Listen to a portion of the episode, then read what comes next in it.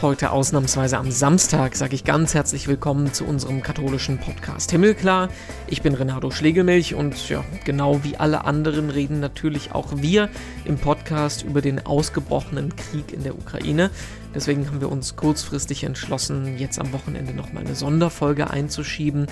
Vielleicht geht es euch wie mir, dass man irgendwo gefangen ist zwischen zu vielen Gedanken in alle Richtungen und vollkommener Sprachlosigkeit bei dem, was im Moment in der Ukraine und darüber hinaus passiert. Die Gedanken überschlagen sich, sicher auch bei euch.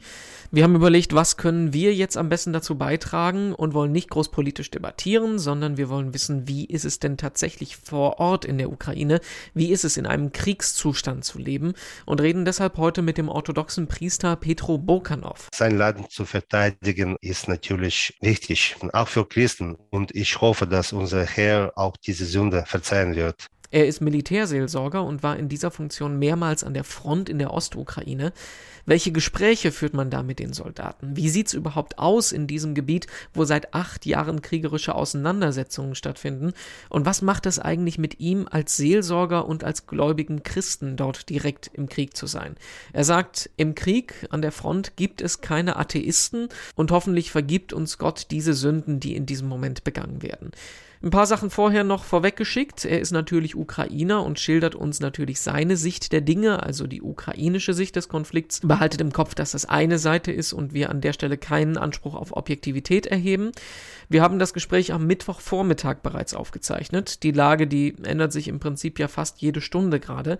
Wenn er also über die Front und seinen Einsatz dort spricht, geht es nicht um die aktuellen Kämpfe, sondern um das, was er dort bei seinen Einsätzen die letzten Jahre erlebt hat. Und erwähnt sei auch noch, dass Petro Bokanov natürlich kein deutscher Muttersprachler ist.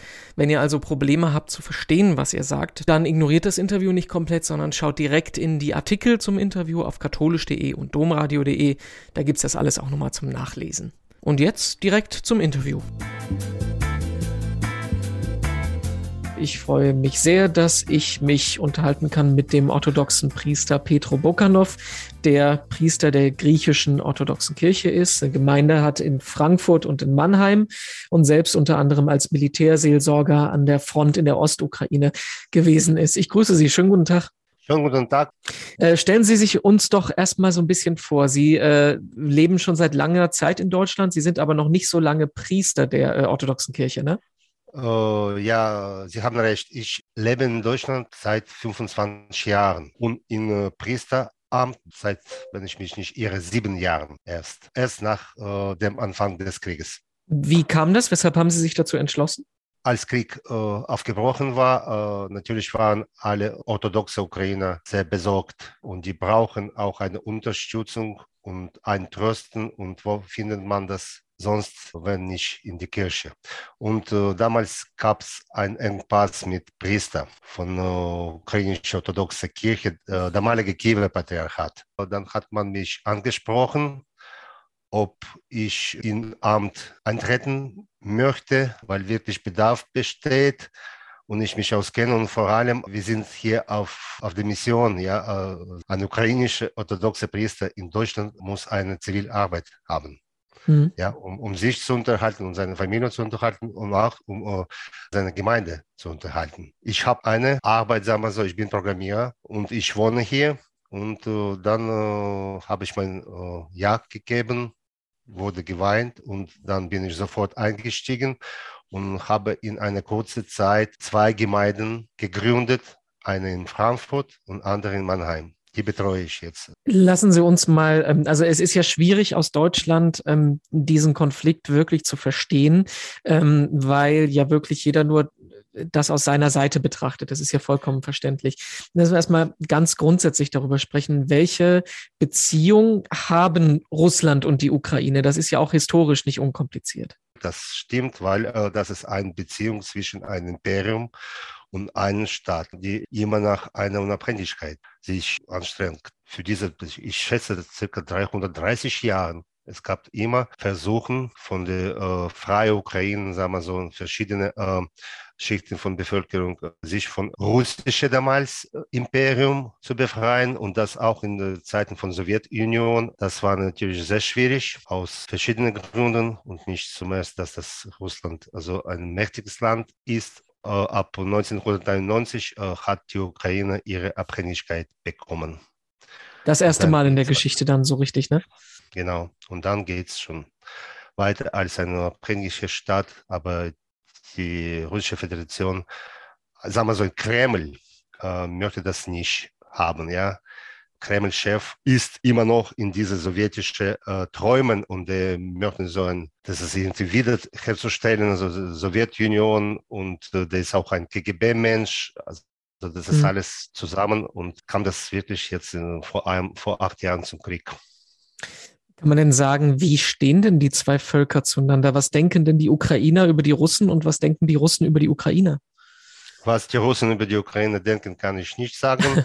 ja. momentan. Also, äh, weil äh, natürlich das ist alles äh, mit Propaganda mhm. bedeckt und sowas. Ich denke oder ich oder hoffe, dass es gibt einen Teil von ganz äh, anständige, normale äh, Bevölkerung der Russischen Föderation, ja nicht nur Russen, also es gibt dann viele Nationen da drin, äh, die verstehen, worum es geht und die äh, auch auf eine Weise sie versuchen, sich äh, gegen äh, diese Geschehen zu stellen. Was die Ukrainer über Russen denken, das ist auch nicht so einfach. Sagen wir so, es gibt natürlich, oder es gab und es gibt auch und bleiben auch viele Beziehungen, vor allem Familienbeziehungen, ja. Aber seit diesen acht Jahren ist diese rose Träume über ewige Freundschaft weg aufgeplatzt wie ein Blasen.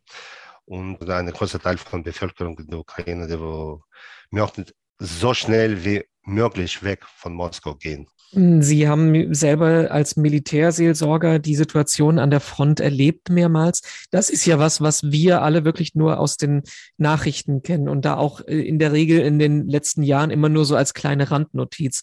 Nehmen Sie uns doch mal dahin mit. Wie sieht das da aus? Was erlebt man? Wie, wie, wie ist das für Sie gewesen? Krieg ist ein Krieg, ja, und das spürt man. Obwohl natürlich in großen Städten auch in äh, Kriegsgebiet versuchen äh, die Leute sich ein bisschen abzulehnen, weiter, um weiterzuleben, weil, äh, weil äh, für Mensch ist es sehr schwierig, ja, immer unter, unter einer großen Spannung zu sein. Hat man sich teilweise daran gewöhnt, führt man in Anführungszeichen ganz normales Leben, aber man weiß, wo man wohnt und was jederzeit passieren könnte. Und diese Spannung ist überall und diese Gefahr, das spürt man wirklich. Also dort, äh, wenn ich jetzt über äh, Zivilbevölkerung rede, die sind alle bereit, die erleben jetzt momentan auch diese Gefahrgefühl sehr stark. Und das macht natürlich keinen Spaß und dann macht, äh, ja, aber nochmal ähm, konkret nachgefragt, wie, wie sieht denn da der Alltag für die Menschen aus? Also ist das so, dass in den Städten und Dörfern normal gelebt wird und dann auf den Feldern konstant geschossen wird? Oder wie, wie, ich kann mir das nicht so wirklich vorstellen, dass wie die Situation da eben nach acht Jahren andauernder Kriegssituation ist. Ja, an der, an der Grenze, also diese Frontlinie, natürlich mhm. wird, wird, geschossen und seit Tagen schon stark geschossen und, und in diesen Gebieten, also das Feldgebiet und kleine Städtchen, da wohnt fast keine mehr. Das ist alles mhm. zerstört seit acht Jahren. So, wenn man dort ist, also äh, fühlt man sich, als ob man in einen utopischen Film kommt. Das ist alles zerstört. Das ist alles leer, absolut. Wahrscheinlich wohnt ab und zu irgendwann ein paar alte Leute, die äh, das einfach äh, äh, seine Heimat nicht verlassen möchten oder nicht verlassen können. In äh, größeren Städten äh, läuft das Leben mehr oder weniger, ich habe es schon gesagt, in Anführungszeichen normal, aber äh, die sind bereit. Die sind bereit immer jetzt momentan bereiten sie sich auch diese zivile Verteidigung bekommen erste Hilfe. Stellen Sie sich vor, dass es gibt die Kinder, die nie in einem kriegsfreien Welt gelebt haben. Acht Jahre, die sind schon in der Schule, in zweiter Klasse, in erster Klasse. Und das ist schrecklich. Wie, Sie waren als Seelsorger da. Welche Gespräche führt man denn da mit den Soldaten? Mit was für Gedanken sind die auf Sie zugekommen? Ja, das sind die klassischen Gedanken und Gespräche, die äh, bei jedem Krieg eigentlich zu führen wären. Ein Mensch ist nicht für Krieg geschafft. Ein Mensch ist nicht für einen Krieg geschafft und das ist immer sehr schwierig, äh, das zu bewältigen. Es gibt Familien, die Leute haben ihre Familien. Das ist auch eine große Sorge, dass man äh, von Familien getrennt ist. Und wie gesagt, man sagt bei uns, dass an der Front, an der Linienfront äh, gibt es keine Atheisten. Ja? Mehr oder weniger macht man sich Gedanken äh, um sein Leben, etwas, das über unser Leben äh, einfach steht. Und dann habe ich das auch äh, erlebt und da habe ich auch die äh, Gespräche geführt mit Leuten, die sich nicht äh, explizit zu einer Kirche erklären oder sowas. Ist das denn für Sie selber gefährlich gewesen, da ähm, an der Front zu sein oder kann man sich dann da abseits halten von den Gefechten? Wir sind die äh, Militärkaplane, die, wir sind nach Genf-Konvention äh, nicht Kombatanten. Mhm. Ja?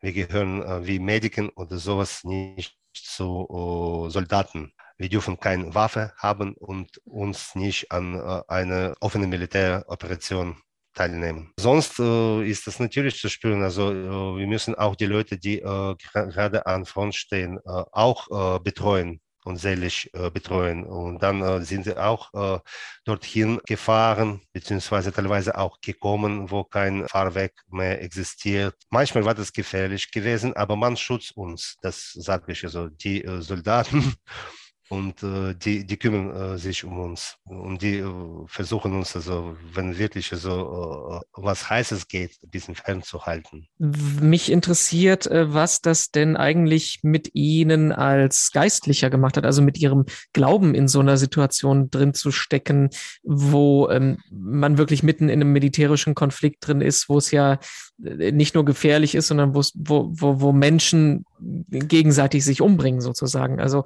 was, was, was geht Ihnen da spirituell durch den Kopf? Das ist sehr, sehr schwierig. Gefühl, sehr schwieriges Gefühl natürlich. Aber ein Mensch wie ich, habe schon gesagt, er ist nicht für Krieg geschafft, ja.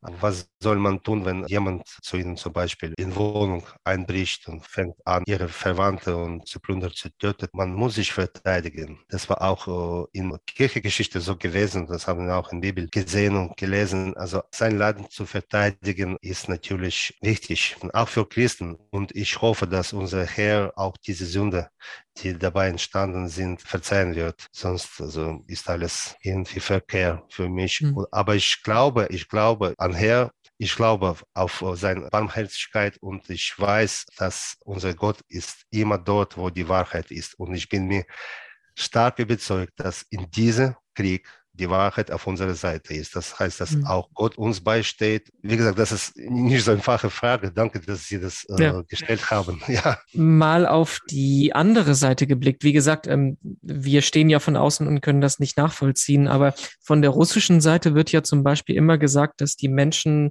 sowohl auf der Krim als auch in den ostukrainischen Gebieten ja eigentlich ähm, mehr Russen als Ukrainer sind und die eigentlich sich ja auch Russland mehr zugehörig gefühlen.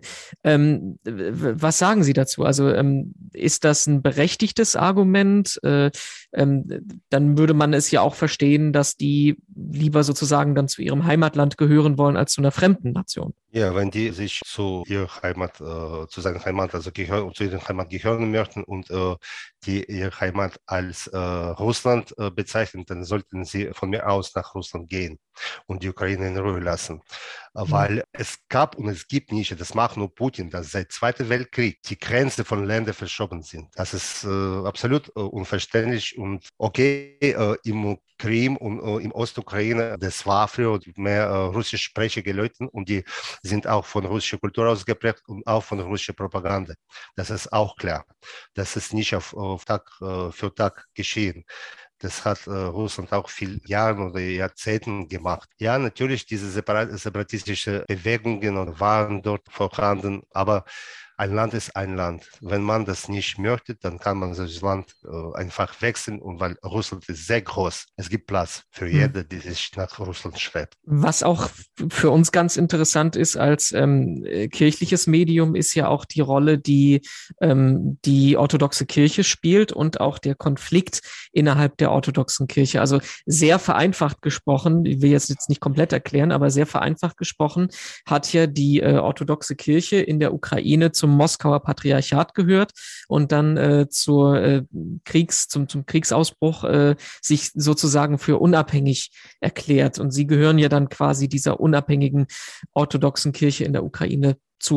Gibt es denn meinetwegen Konflikte unter den verschiedenen äh, orthodoxen Christen in der Ukraine? Das ist ja dann die Frage, ne, wer sich ähm, ja. wem zugehörig fühlt sozusagen. Ja, also man kann sich, ja, es gibt ja äh, natürlich die Gemeinden, die sich zum Moskauer Patriarchat, äh, die zum Moskauer Patriarchat gehören und, natürlich gibt es Konflikte, äh, also sagen wir so was, juristische Konflikte, manchmal die Konflikte wegen Gebäuden, aber Hauptsache ist das, dass die orthodoxe Kirche von Moskauer Patriarchat in der Ukraine, die ist ein Retranslator, ein Multiplikator von dieser russischen Idee die ist unmittelbar untergeordnet von Patriarch Kirill. Die ziehen diese russische Linie und die sind also meiner Meinung nach die fünfte Kolonne kirchliche äh, Umgebung in der Ukraine.